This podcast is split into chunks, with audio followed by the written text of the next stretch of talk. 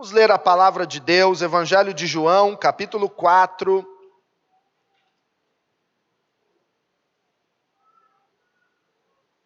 Evangelho de João,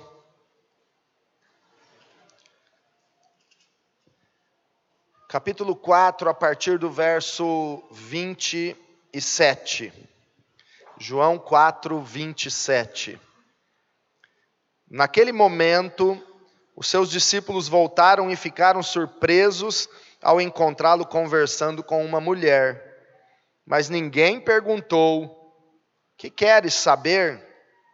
Ou por que estás conversando com ela?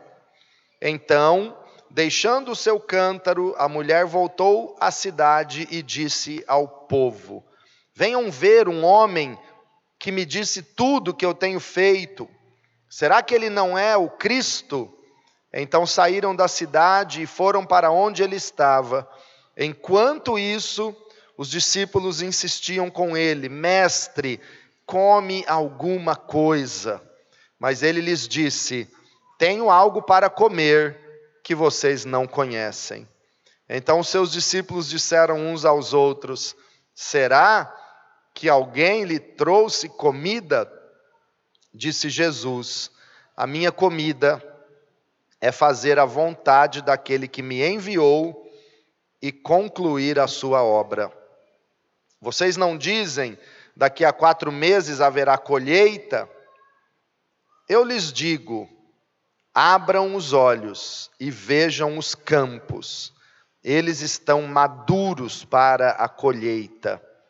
Aquele que colhe já recebe o seu salário e colhe fruto para a vida eterna, de forma que se alegram juntos o que semeia e o que colhe.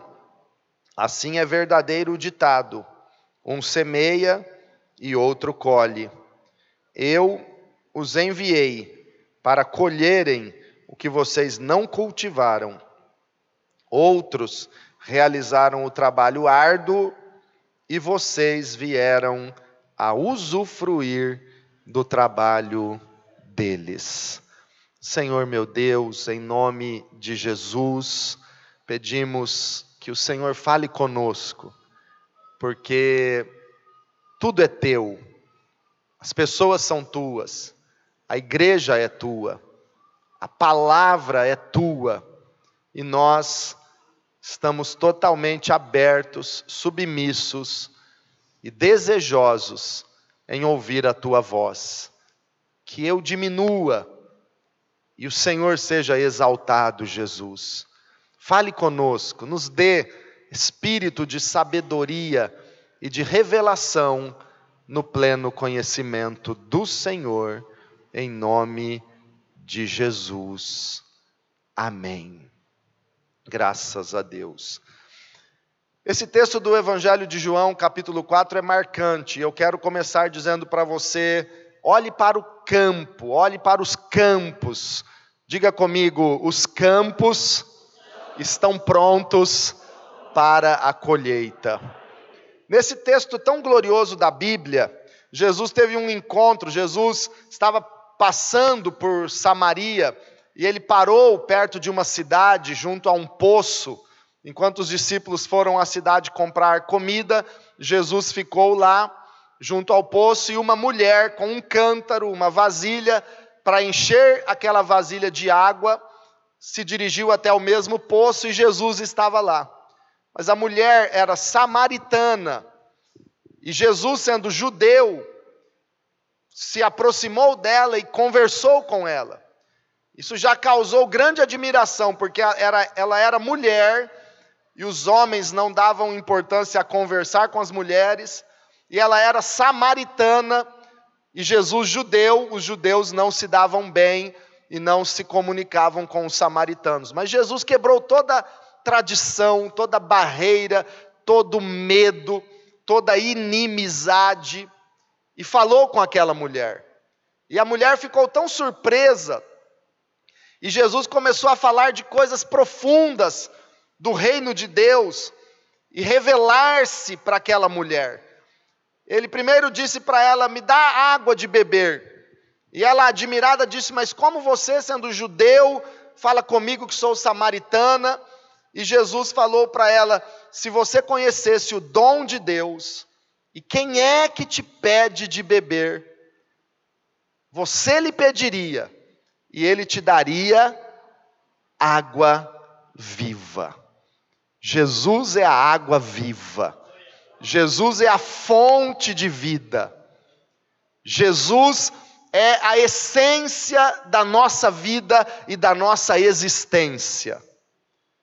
E a mulher disse: Mas o Senhor não tem com que tirar. Como me oferece água viva? Como quer que, que eu acredite? Como vai me dar essa água? E Jesus disse para ela: Quem beber dessa água que você está tirando, voltará a ter sede. Mas quem beber da água que eu lhe der, nunca mais terá sede. Jesus está falando da água da vida, que é o próprio Cristo. Quem aqui já bebeu da água da vida, que é Jesus? Nunca mais terá sede, porque Jesus nos satisfaz. Jesus é a essência, é a fonte, é a base, é a força de toda a nossa existência. É Jesus. Aí a mulher então ficou empolgada e disse: Eu quero dessa água. Quem não vai querer uma água da vida que quem bebe nunca mais terá sede? Só se é alguém muito ignorante, muito teimoso, muito cego espiritualmente para recusar a água da vida que é Jesus. Então ela disse: Eu quero, me dá dessa água. Aí Jesus falou para ela: Vai lá e busque seu marido e volte aqui. Porque a água não é só para você. E tem uma condiçãozinha para você beber essa água.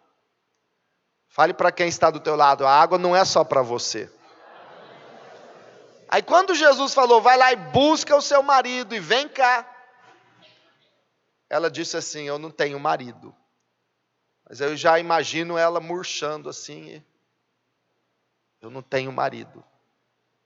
Aquela mulher que estava tão admirada e, a princípio, sendo uma samaritana, tão assim, até retrucando com Jesus, mas como você, sendo judeu, fala comigo, samaritana. Agora ela baixou a cabeça eu não tenho marido. E aí Jesus falou tudo sobre a vida dela, porque Jesus conhece tudo sobre nós.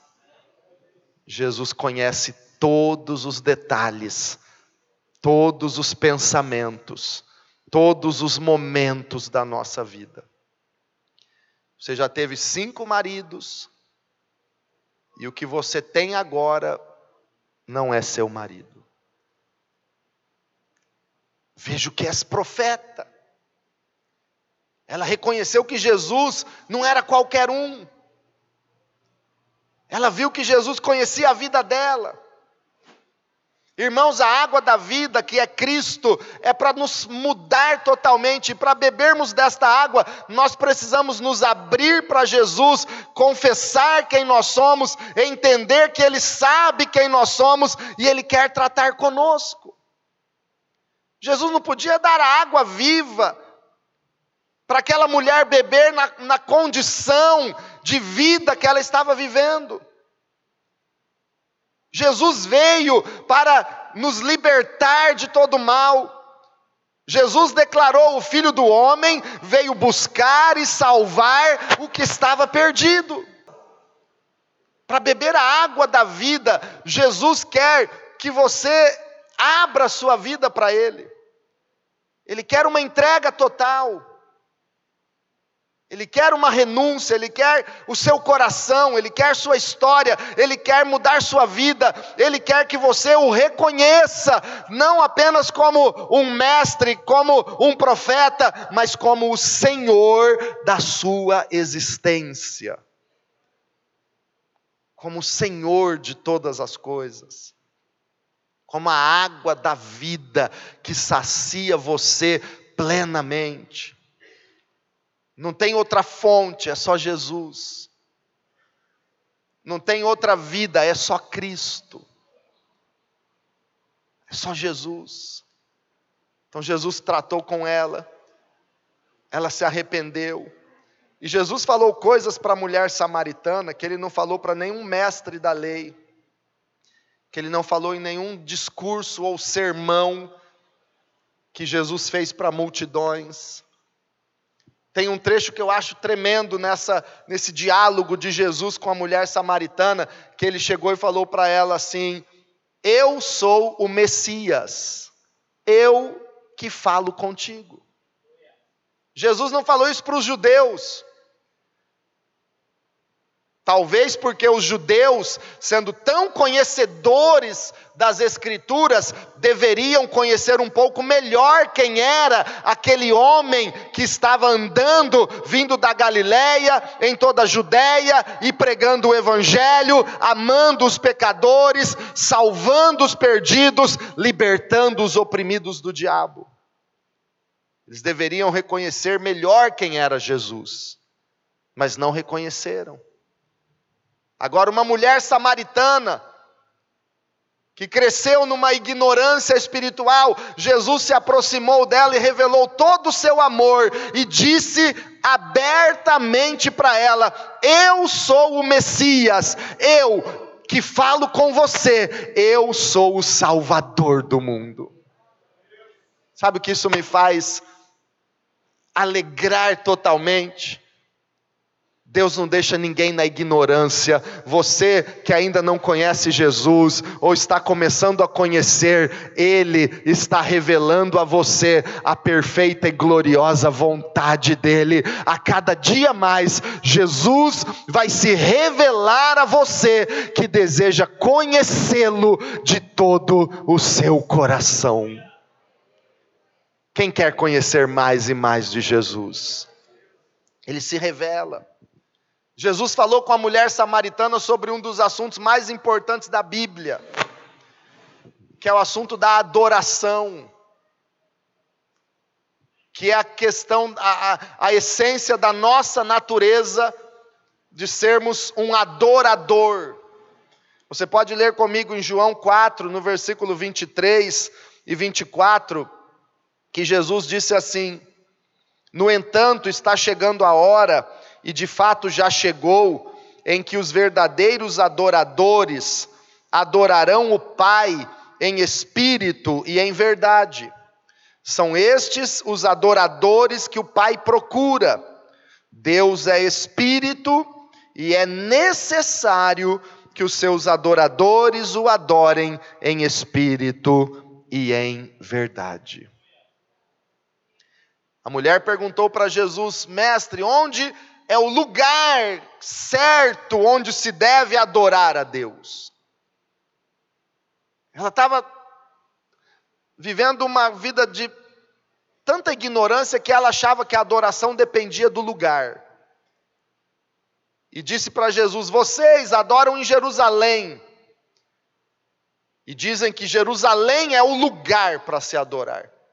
Mas nós adoramos nesses montes onde os patriarcas adoraram a Deus. Então nós cremos que a adoração tem que ser nos montes, mas vocês dizem que é em Jerusalém. E aí Jesus definiu a questão e falou sobre este que é um dos assuntos mais importantes da Bíblia, porque nós somos criados por Deus para ser um adorador. Nós existimos essencialmente para ser um verdadeiro adorador. Jesus falou algumas coisas gloriosas aqui nesses versículos, dizendo que o Pai procura os verdadeiros adoradores. Deus chamou você, libertou você do pecado e das trevas, apagou os seus pecados, perdoou as suas iniquidades, fez uma grande obra na sua vida, para que de todo o seu coração você ame a Deus e adore a Deus, para que Ele seja exaltado, para que Ele cresça e seja glorificado na sua vida. E entenda que a adoração não é só cantar, nós podemos também adorar a Deus cantando. Mas adoração é muito mais do que cantar. Adorar a Deus é amar o Senhor de todo o coração e se entregar a Ele, se, se render a Ele totalmente, em obediência, com prazer pela presença dEle. Adorar a Deus, irmãos, é uma entrega tão profunda, é uma entrega tão grande, tão completa ao Senhor, que a vontade de Deus passa a ser a nossa vontade. O, ador, o adorador, ele começa a querer o que Deus quer, a desejar o que Deus deseja, e aí por isso ele ama tanto a Deus que é fácil obedecer a Deus, porque ele ama, ele é um adorador e a vontade dele é fazer o que é a vontade de Deus. Ninguém consegue adorar a Deus, aliás, ninguém consegue obedecer a Deus se não for um adorador. E eu explico por quê. Porque só o adorador é aquele que ama o Senhor de todo o coração, a ponto de se render à vontade dEle e desejar a presença dEle acima de qualquer outra coisa. Você se lembra das palavras de Jesus, quando ele disse: Se me amardes, guardareis os meus mandamentos? só guarda os mandamentos de Deus e o obedece quem ama Jesus. Quem não ama não consegue obedecer. Somente quem ama Jesus começa a desejar a presença dEle e adorá-lo por aquilo que Ele é, e, e, e o seu prazer é a vontade de Deus. Isso é ser um adorador. E nós fomos criados e nascemos para amar a Deus. Deus criou o homem para amar e ser amado. Os verdadeiros adoradores. Jesus disse que o Pai procura. E a questão da adoração não é o lugar. Porque Jesus disse: chegou a hora de que nem em Jerusalém, nem neste monte adorareis o Pai.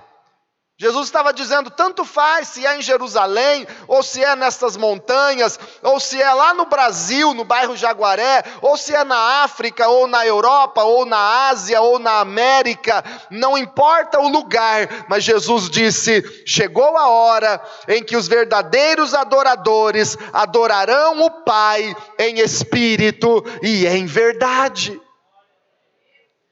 É uma adoração em espírito e em verdade. Em espírito, porque é de dentro para fora, porque é verdadeira, porque faz parte da nossa essência. Em espírito, porque nós nos envolvemos totalmente. Envolve tudo, adoração envolve o nosso espírito, alma e corpo. Se tem alguém que entende de adoração e não está mais adorando, porque foi expulso do céu, é Satanás. Ele era um adorador, um querubim ungido, que adorava a Deus. Conhecia a esplêndida beleza e santidade diante do trono do Deus Todo-Poderoso. Adorava. Mas se exaltou achou que é, queria e desejava ser igual a Deus e foi expulso do céu por causa do seu orgulho, da sua soberba. Mas Satanás conhece a adoração e ele impede as pessoas de adorarem. E no texto de Mateus, quando Jesus estava jejuando e Satanás apareceu para tentar Jesus, numa das tentações, Satanás levou Jesus para um alto monte e mostrou-lhe os reinos deste mundo. E disse para Jesus: Tudo isso eu te darei, se prostrado me adorares. O que é que Satanás queria? Uma adoração que envolvia até o corpo de Jesus. Se você se prostrar, o que é prostrar-se?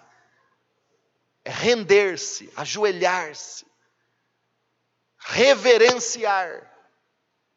Se você se prostrar, tem gente que acha assim: eu não preciso ajoelhar para adorar a Deus, para reverenciar a Deus, eu não preciso levantar minhas mãos para adorar a Deus, eu não preciso celebrar com o meu corpo, precisa sim. Satanás, que conhecia a adoração, ele queria que Jesus se prostrasse para adorá-lo. Quanto mais na presença do Deus vivo e santo e exaltado e glorioso e excelso e supremo e sublime, nós não nos prostraremos. Adoração envolve tudo. Adoração é completa. Apocalipse capítulo 4, versículo 14. A Bíblia diz assim: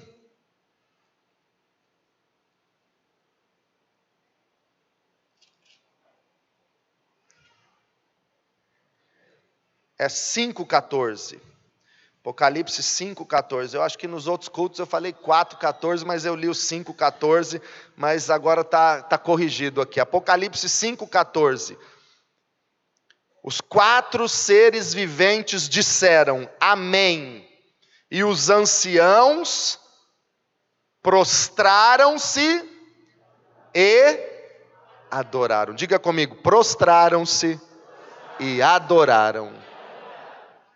Adoração envolve se prostrar. Adoração verdadeira é em espírito e em verdade em verdade, ela é verdadeira.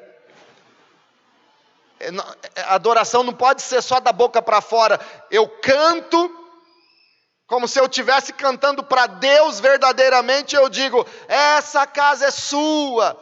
Deixo esta casa para você, Jesus. Mas na segunda-feira, essa casa não é mais dele. Essa casa é entregue ao pecado, à prostituição, ao vício. Então essa adoração não foi em verdade, não foi verdadeira. Adoração em verdade é aquela que nós falamos para Deus: Senhor, a minha vida é tua, eu entrego, eu me rendo aos teus pés, me use e aquilo é verdadeiro. Irmãos, nós precisamos parar para pensar no nível de vida espiritual que nós estamos tendo, eu e você. Precisamos refletir. Essa semana, uma polêmica que foi criada nas redes sociais foi a pregação do pastor Silas Malafaia sobre o uso do celular nas igrejas. Quem viu? E eu achei muito pertinente a palavra dele, muito boa. Eu não sou contra, por exemplo, tá aqui a Taylor cantando aquele aquele hino maravilhoso, você gravou, filmou. Não sou contra. Amém. É, é, é um momento glorioso. Grava, filma, vai ali e guarda o celular. Mas tem pessoas hoje em dia, irmãos, que na hora do culto, ficam usando o seu celular para entrar em redes sociais, para olhar mensagens, para acompanhar a vida dos outros. Na hora do culto. Tem pessoas que não trazem mais a Bíblia na igreja, só celular. Ah, eu tenho a Bíblia no celular. Tá bom para você ler em algum lugar, para você ter a Bíblia em todo lugar onde você vai, mas você vem celebrar a Deus na igreja e não tem a Bíblia. Nós precisamos voltar a, a pensar no nosso nível de, de adoração, de entrega. O quanto nós estamos dispostos nesse ano a superar o nosso nível de intimidade e comunhão com Deus que nós já tivemos até hoje na nossa vida. Se você tivesse que eleger um momento na tua vida, um ano, ou um período da sua vida, onde você pode dizer: este período foi o período em que eu mais tive comunhão com Deus, mais experiências com Deus, mais oração, jejum, leitura da Bíblia, ganhei mais almas naquela hora, naquele tempo. Se você pudesse se lembrar e definir qual foi esse período, você está disposto nesse ano a superar tudo aquilo que ficou para trás? E jejuar mais agora do que você jejuou naquela época? adorar e buscar e amar o Senhor Jesus mais do que em qualquer época da sua vida. Isso é superação. Isso é adoração. E irmãos, se nós queremos crescer, nós precisamos entender que somos chamados para ser um adorador. Adoradores. E veja que a Bíblia não diz que Deus procura adoração. Deus não quer uma adoração ocasional. Todo domingo eu tenho aquele compromisso de uma hora e meia no culto, ali eu vou dar adoração para Deus. Deus quer o seu tempo todo, o seu coração por inteiro, a sua vida, todos os seus dias. Deus não procura adoração, Deus procura adoradores. Você foi chamado para ser um adorador que adora a Deus em espírito e em verdade, em todo lugar, em todo momento, porque Ele é a razão da sua vida. É o que Deus procura. Aí eu preciso concluir, irmãos, e João 4 é tão glorioso, que Jesus disse assim: abram os olhos, levante os teus olhos um pouco mais, pare de olhar para o teu problema, pare de olhar para o chão, para essa situação que você está vivendo, abra bem os teus olhos e vejam os campos. Tenha compaixão das pessoas que estão lá fora. Tenha compaixão. Vejam os campos. Isso é um chamado de Deus para nós nos lembrarmos de que nós somos respostas de oração para sermos um trabalhador da seara do Senhor. Fale para quem está do teu lado, você é a resposta de Deus para ser um trabalhador na seara do Senhor. Por que, que a igreja cresce, irmãos? Porque Jesus disse assim: rogai ao Senhor da seara que mande trabalhadores para a sua seara. Aí ele tem mandado trabalhadores, e os trabalhadores têm olhado para os campos, têm colhido vidas, e você é fruto desse trabalho. O Senhor te escolheu para ser um trabalhador da seara do Senhor. Vejam os campos. E quando nós levantamos os olhos e vemos os campos, nós temos compaixão deles, porque são como ovelhas perdidas sem pastor. Tenha compaixão. E Jesus ainda disse: Vejam os campos, eles estão maduros. Eles estão brancos para a colheita. Nós precisamos repensar, irmãos, o nosso nível de compromisso com a vontade de Deus. Os campos estão maduros, não tem mais tempo para dar uma desculpa é tempo de compromisso. Jesus estava tão comprometido com a causa de ganhar aquela cidade de samaritanos para Deus, para o Pai, tão envolvido, tão focado no propósito de Deus, que os discípulos chegaram para ele e disseram: Mestre, coma alguma coisa. O senhor precisa comer. O senhor passou aqui o calor do dia, o sol quente. Mestre, come alguma coisa. Ele disse: Uma comida eu tenho para comer. E a minha comida é fazer a vontade do meu Pai e completar a obra que Ele me chamou para fazer. Irmãos, os campos estão maduros. E é tempo de olharmos para os campos, colhermos estas pessoas que precisam de Jesus e fazê-los adoradores como nós amamos e adoramos a Deus.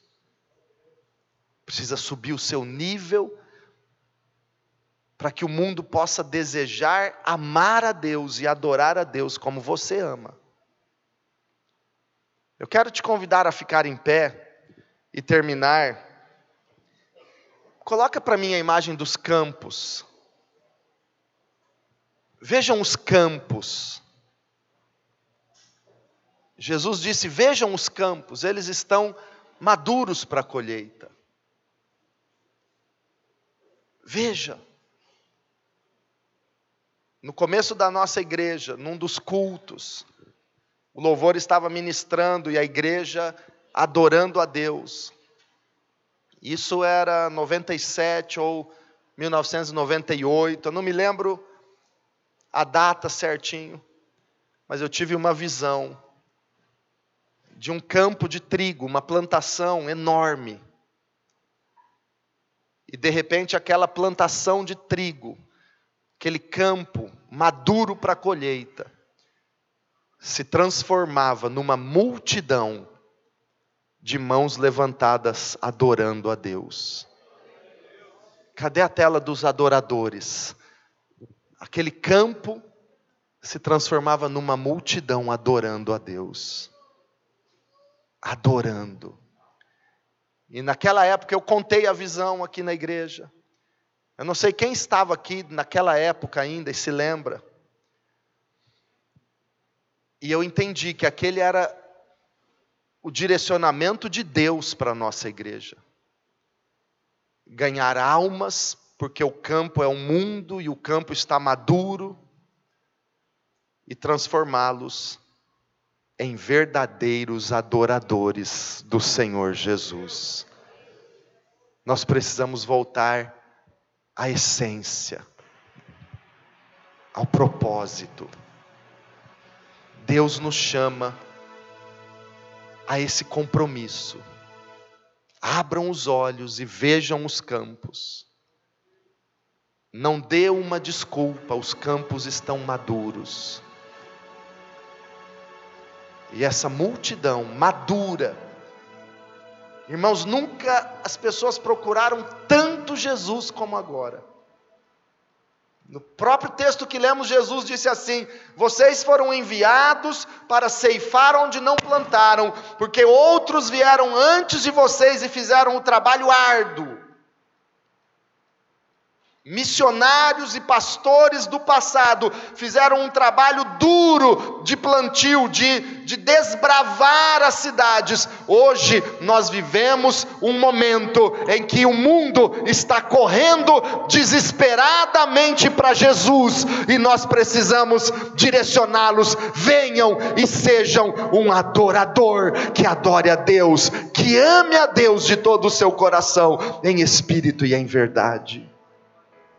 Você está disposto a voltar à essência do chamado e do propósito de Deus para a sua vida? Feche os teus olhos.